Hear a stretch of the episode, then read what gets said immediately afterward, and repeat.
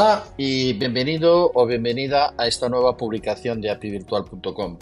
Mi nombre es Josep Torrensuñé, soy el CEO de apivirtual.com y junto a mi equipo hoy voy a hablarte sobre algunos aspectos del impuesto sobre el incremento de patrimonio. Cuando se vende un inmueble, el vendedor está sujeto, además del pago de la plusvalía municipal, al pago del impuesto sobre el incremento de patrimonio. Se trata de un impuesto que se creó durante el primer gobierno de Felipe González, en concreto en el año 1983, y que posteriormente ha sufrido bastantes modificaciones. Es un impuesto que, sin ningún género de dudas, le sale muy rentable al gobierno de turno, pues cada uno de ellos ha hecho alguna reforma del impuesto para que el contribuyente tenga que pagar más cuando enajene su bien inmueble, con la excepción que se trate de la venta de la residencia habitual y el propietario o los propietarios hayan cumplido los 65 años de edad. En esta ocasión te hablaré de los coeficientes de abatimiento que afectan al cálculo de este impuesto y también te hablaré de los coeficientes de actualización y dejaré para futuras ocasiones hablarte de otros aspectos de este impuesto.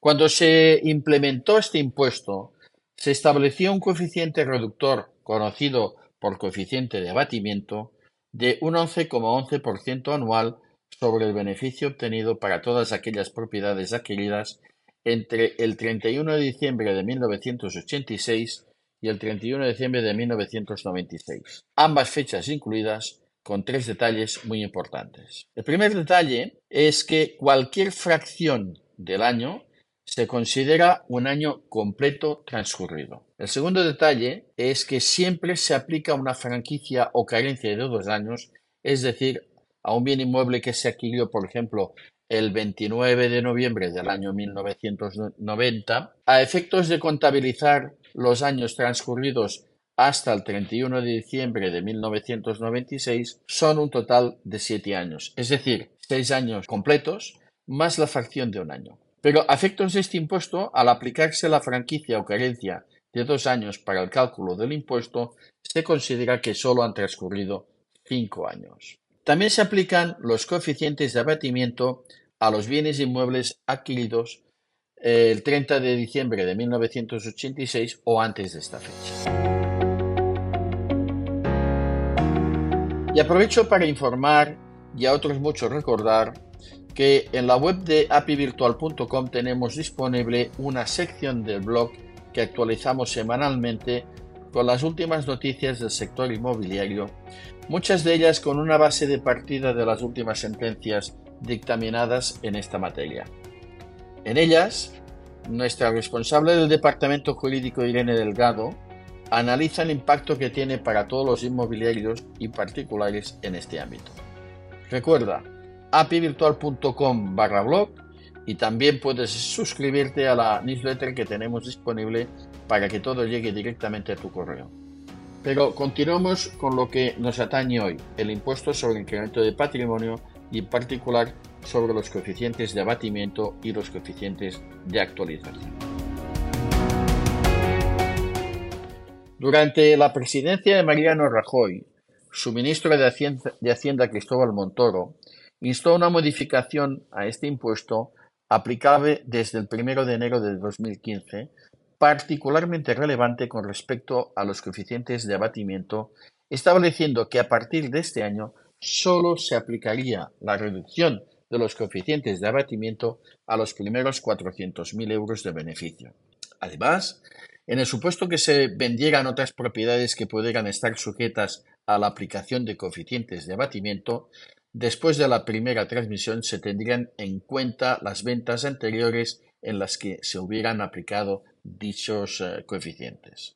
Así, por ejemplo, en el año 2018 se vendió, supongamos, una propiedad con derecho a coeficiente de, abatimiento con un beneficio de 300.000 euros. Posteriormente, supongamos que en el 2023 se vende una segunda propiedad también con derecho a coeficiente de abatimiento con un beneficio de 200.000 euros. En este caso, el contribuyente solo tendrá derecho a aplicar el coeficiente de abatimiento sobre 100.000 de los 200.000 euros de beneficio obtenido en la segunda venta, mientras que a los restantes 100.000 euros no se le aplicará el coeficiente de abatimiento. Y tal como quedó redactada esta reforma puntual de este impuesto, en este aspecto, podemos estar contentos. Pues inicialmente el, proyecto eliminaba por completo el coeficiente de abatimiento, con lo cual, cuando en apivirtual.com en aquella época hacíamos simulaciones, los importes a pagar eran muy elevados y totalmente desproporcionados. Otro de los puntos que quedaron modificados, mejor dicho, eliminados,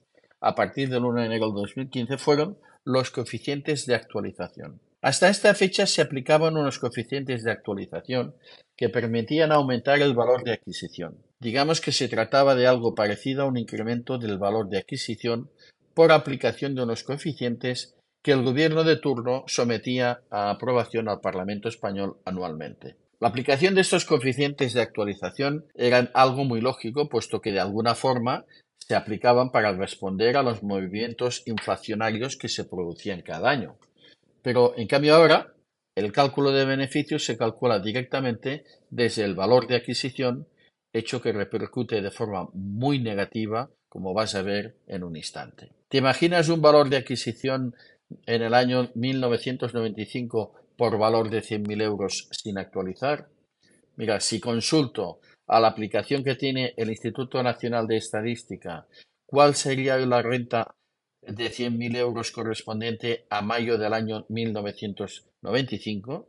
Me da como resultado que sería 191.500 euros. Es decir, un aumento cercano al doble del importe inicial. Está claro que eh, la no aplicación del coeficiente de actualización es un hecho muy grave que pesa directamente en el bolsillo de cada uno de los propietarios que venden una propiedad. Y finalmente decirte que es un impuesto que tiene un objetivo de máxima recaudación.